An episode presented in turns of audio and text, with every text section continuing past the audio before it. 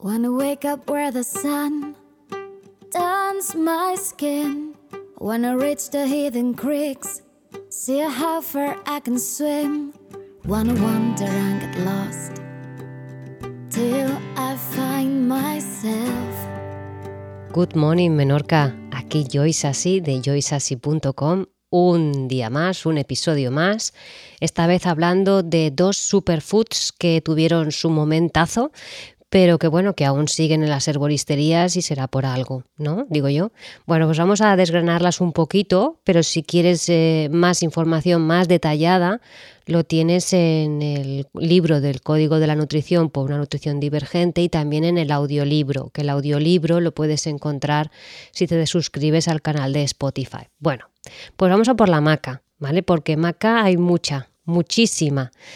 Y lo importante, lo más importante que tenéis que sacar de todo lo que voy a decir es que para que te podáis eh, tener todos sus nutrientes tiene que ser maca gelatinizada, que hablaremos de ella, y sobre todo de Perú.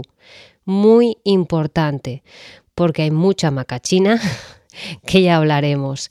Y vamos a ir adelante. Mira, empiezo con una cita que a mí me gusta mucho del New York Times que dice, las sustancias vegetales naturales generan más de 75 mil millones de dólares en ventas cada año para la industria farmacéutica, 20 mil millones de dólares en ventas de suplementos herbales y alrededor de 3 mil millones de dólares en ventas de cosméticos, según un estudio de la Comisión Europea manda ahí, ¿eh? Cómo mandan, cómo, cómo, cómo ahí hay mucho, mucho, mucho. Bueno, pues eso, con el mucho, mucho continúo. Maca gelatinizada, venga, de a ver, ¿qué es la maca? Para los que la habéis oído pero no sabéis qué es, pues es una planta. Es una planta, la planta maca pertenece a la familia brasica, es decir, de la mostaza, y como el brócoli y la coliflor es una verdura crucífera.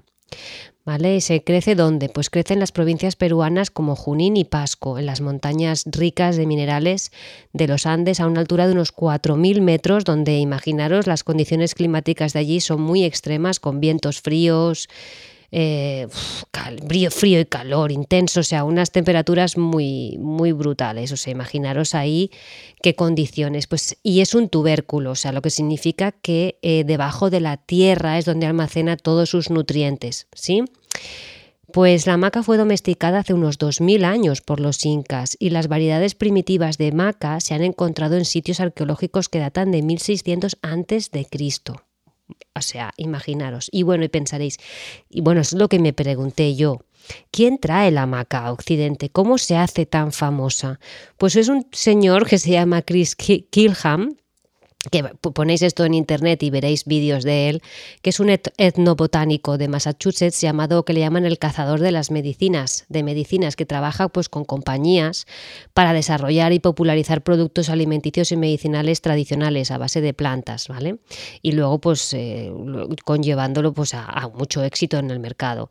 Y estos, aparte de la maca, también eh, eh, incluyen el asvaganda, que es una planta muy conocida también en India, cava, eh, la uña de gato, sangre de dragón, el ayahuasca. Sí, señores, el ayahuasca también. Y actualmente es el embajador de la asvaganda KSM 63, el mejor extracto de raíz de asvaganda en el mundo. Vale.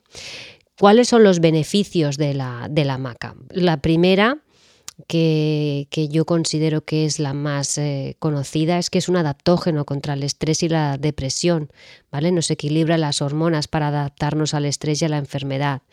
Así que esto creo que puede ser importante. Luego, últimamente, después, con los años, también se ha hecho famoso por la terapia de reemplazo hormonal natural, ¿vale? Así, a diferencia de otras plantas o, fitoestrógenos como la soja, por ejemplo, la maca no trata de imitar el estrógeno del cuerpo, sino que puede aumentar la producción de estrógeno en el cuerpo si los niveles son demasiado bajos. Así que, por ejemplo, ahora habrá una reducción en los sofocos, en sudores, sudores nocturnos típicos de la menopausia o el insomnio que también es muy típico de la perimenopausia y de la menopausia. Hay gente también, muchas mujeres con ansiedad, ¿vale? Y todo esto pues eh, ayudaba bastante. ¿Vale? La, maca estimula el estradiol y suprime la producción de sustancias químicas como el cortisol, que es la hormona del estrés, ya sabéis.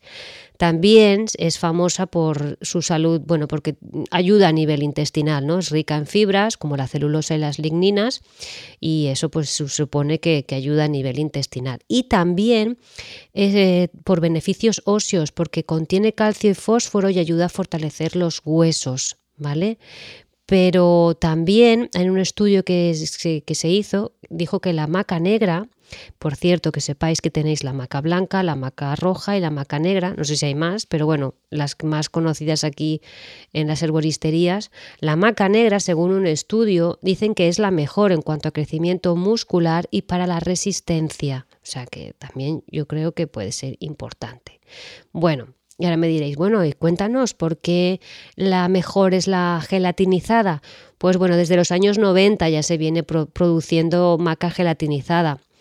Las raíces se cosechan eh, entre mayo y julio y se dejan secar al sol de 10 a 15 días. Después se hierven y luego se presurizan para eliminar todo el contenido de almidón, haciendo así que sea un polvo más digerible.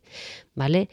Y lo que nos dicen ya es que nunca debe ser consumida cruda y casi todos los polvos y cápsulas de maca en el mercado se preparan moliendo la raíz de maca cruda. Esto es súper importante porque para fines medicinales la raíz de maca se hierve fuertemente antes de ser molida en polvo y se mezcla con agua y se toma a la hora de la comida. Esto lo hacen tradicionalmente allí. Pero entonces que sepáis que la gelatinización no se refiere para nada a lo que es la gelatina, es decir, no se incorporan otros ingredientes ni nada en el proceso, sino que es la cocción, el proceso de cocción que ayuda a que la maca sea más digestiva y segura de, consumir.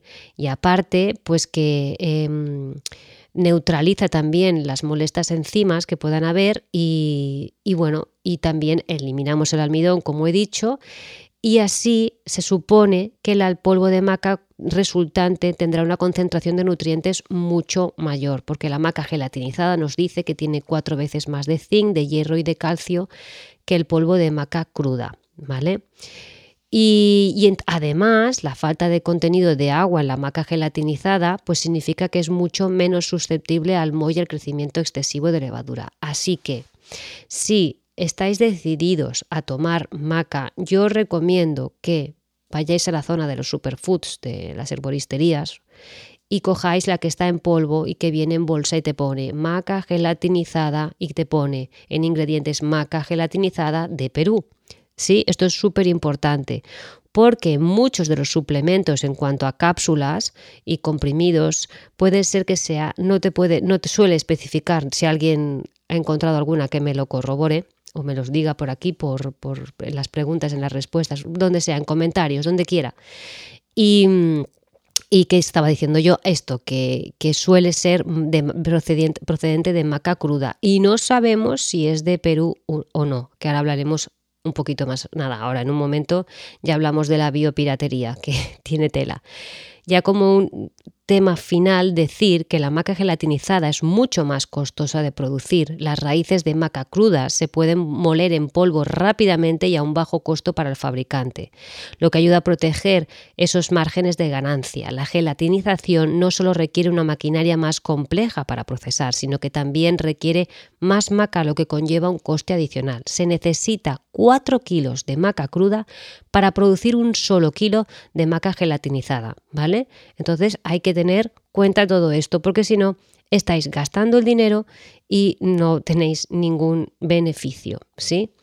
Bueno, vamos allá al grano con el tema de la biopiratería. ¿Qué está ocurriendo? ¿Qué es esto de la biopiratería? Bueno, pues según denuncias que datan del 2014, compradores chinos, aquí están los chinos, adquirieron material genético de esta raíz y la llevaron a su país para producirla y comercializarla, es decir, un acto de apropiación genética según los expertos. En el 2014, informes periodísticos revelaron que un numeroso grupo de chinos llegaron a las zonas de cultivo de maca en el departamento andino de Junín para comprar directamente a los agricultores a quienes pagaban el triple del precio normal sin comprobante. Bueno, esto yo lo he visto en vídeo, es brutal. Ver a estos chinos es muy fuerte. ver a estos chinos cómo iban cogiendo directamente eh, la maca de allí. Increíble. Es, son la leche. Bueno, nos dicen que se sabe que los chinos que se hacían pasar por turistas, esto es lo que yo vi en, un vídeo de YouTube, tenían el dinero en efectivo en sus mochilas, señaló la Comisión Nacional contra la Biopiratería que precisó que esas prácticas se registran desde hace más de 10 años y la maca fue sacada ilegalmente durante varios años por el puerto de Paita en la costa del Pacífico y la frontera de Bolivia. Los chinos llegaron a pagar ocho veces su precio y luego directa a Hong Kong. Todo este treje-maneje hizo que los agricultores locales, claro, no cumplieran sus contratos y el precio de la maca se disparó por los aires, sufriendo todas las consecuencias. Bueno, en la actualidad, China habría presentado 92 solicitudes de patentes relacionadas a la maca. Siete de ellas serían por mejoramiento genético del tubérculo y para patentar la, patentar la maca en el extranjero se debe presentar un contrato de acceso al recurso genético en el Perú. Y esto es imposible porque el país prohibió en el 2003 la extracción de maca en germoplasma, es decir, en semilla. Y China ya tiene siete patentes de maca transgénica. ¿Cómo lo oís? Eso significa que no hay forma de saber si la maca de China está libre de OGM, es decir, de transgénica o no. Y Perú ha prohibido los, eh, bueno, la, maca transgénica, como no, es que vamos, si no ya vamos. Aparte de todo esto, que me dirás, bueno, pues si tomo maca de China que no es transgénica, aparte de todo esto, China está contaminada. Tenemos a Mike Adams, que le llaman The Health Ranger, que es como el, granjero, el ranjero, no sé cómo llamarlo, de la salud, por alguna manera, ¿no? Nos dice que China crece y exporta un número relativamente grande de superfoods que incluyen proteína de arroz, ojito al dato, hierba de cebada y de trigo, semillas de cáñamo, bayas de goji, eh, las bayas de goji, y más por lo que nos los, no es sorprendente que hayan elegido cultivar también maca. La desafortunada realidad es que estos alimentos tienen una alto riesgo de contaminación, porque China es uno de los países más contaminados del mundo. Mike Adams nos dice que la provincia de Yunnan, donde se cultiva la maca china, tiene una, larga historia de contaminación con cromo. Y según un artículo que yo he recogido, y ahí tenéis toda la información dándole al link, sirve como vertedero de cromo. El vertido de 5.000 toneladas de residuos tóxicos de metal junto a una importante fuente de agua potable ha sacado a la luz años de eliminación ilegal de residuos industriales el 70% del agua en la provincia de Yunnan no cumple con los estándares de calidad del agua. ¿Qué os parece? Bueno, entonces, eh, si queréis más información sobre esto, lo tenéis en mi libro, ya os lo he dicho, o en el audiolibro. Y deciros que si tenéis que comprar, os apetece o estáis tomando maca, eh, si no te pone que es gelatinizada y si no te pone dónde es la procedencia, yo de ti la dejaría porque es, es por tu salud, en definitiva, por tu salud. Y, bueno, espero que os haya servido porque seguimos ahora con la maki. Maki, otro superfood que yo le he puesto la reina antioxidante, porque ya sabemos que todos los arándanos, moras, grosellas, la kai, las goji de donde tocan, que son del Himalaya, supuestamente todos están cargados de antioxidantes, son excelentes por sus propiedades nutricionales y terapéuticas, pero la que la supera con creces, la number one, es la maqui, que es una valla chilena de color morado y que, está, y que tuvo su momento de que arrasó como por sus super beneficios, ¿no? Pues la, la valla maqui ¿vale? También conocida como wineberry chileno, es una valla de color morado intenso que crece silvestre en las partes del sur de Chile, en la región de Patagonia. Y al igual que las moras en Menorca, ¿sí? los arbustos de valla de maqui crecen libremente sin control humano por carreteras, caminos, campos, laderas, incluso por las autopistas. Así que hay mucha disponible en la naturaleza, lo que su cultivo es innecesario. De nuevo, Chris Kilham, que no se pierde ni una, nuestro querido cazador de la medicina, Eh, nos dice, las personas que cosechan la mayor parte de la valla maqui vendida comercialmente son los indios mapuches, indígenas del sur del centro de Chile, conocidos como guerreros feroces y la única tribu del continente que no fueron conquistados por los invasores colonos de Europa. Pues este hombre, nuestro amigo Chris, pues viajó a la zona de Mayu, no sé si lo digo bien, donde una comunidad de nativos mapuche recolectaba decenas de, toneladas de valla maqui silvestre para la venta comercial. Y este hombre pues allí la comió, la cosechó y aprendió todo sobre esta extraordinaria valla. Y claro, como no, pues nos la trajo para aquí y se hizo muy exitosa, como todo lo que va cogiendo este hombre de, de, de medicinal, ¿no? Y hablar de antioxidantes es hablar de ORAC en mayúsculas, las siglas ORAC, que en español sería CARO, capacidad de absorción de radicales de oxígeno, ¿sí? Es un método que mide la capacidad antioxidante en muestras biológicas in vitro. Y la Bayamaki pues tiene una puntuación de 27.600 por 100 miligramos, ¿vale? En comparación de la Maki que tiene un 16.700 eh, la banana, por ejemplo, tiene 813, para que os hagáis una idea. Las frambuesas tienen 19.200. Las valles, vallas de Sauco son unos 14.000. ¿Vale? O sea que es, imaginaros, o sea, su contenido de antioxidantes es al menos un 400% más alto que el de los arándanos frescos, las gojis, las fresas, imaginaros. ¿Y qué beneficios tiene la, la maquiberry, pues bueno, ayuda a prevenir la oxidación del colesterol en la sangre, inhibe la inflamación, importante para la gente que tenga problemas con tema de inflamación, alivia el dolor de manera potencial, o sea que muchas formas de dolor son causadas o empeoradas por la inflamación, veis, ¿no? Reduce la lesión pulmonar por fumar, ayuda también en el azúcar en la sangre, favorece la pérdida de peso, ¿vale? Nos, hay una investigación que dice que ha encontrado que la valla maqui eh, para la, pérdida de peso puede funcionar a través de un efecto inhibitorio sobre la actividad de la lipasa y se ha informado que tiene un gran efecto inhibitorio, aunque no se han realizado ensayos en humanos. Y también antibacteriana. Bueno, me diréis, guau, qué guay, pues nada, vamos a coger Maki Berry. Un momento, un momento, parar el carro, ¿por qué? Si vais a comprar Maki, tiene que ser Maki liofilizada, si no, olvidaros. ¿Por qué? Porque si no vivimos en Chile, ¿vale? Eh, no, lo que pueda llegar aquí, como no esté liofilizado, o sea, olvidaros, porque no va a poder preservar ninguna propiedad organoléptica ni nutricional, además de su sabor, o sea, y tendrían que añadirles y les deben de añadir muchos aditivos extra, ¿vale? Entonces, la única donde podemos conseguir sus propiedades es en polvo molido obtenido de liofilización, ¿sí? que proviene de maqui congelada. Ahora os cuento el proceso brevemente para que veáis. Bueno, el proceso de liofilización también se conoce como deshidratación al vacío, mediante el cual las materias primas congeladas rápidamente a menos 25 grados se colocan en cámaras de enfriamiento al vacío, donde se deshidratan sin descongelarse.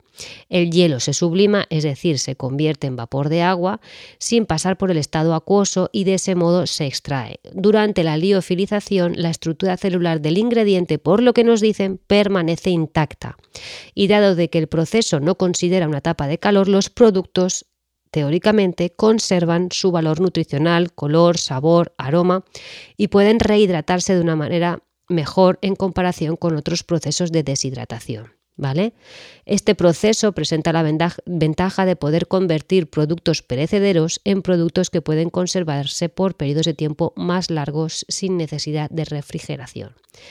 Así que esto es importante que lo tengáis claro, ¿vale? Súper importante.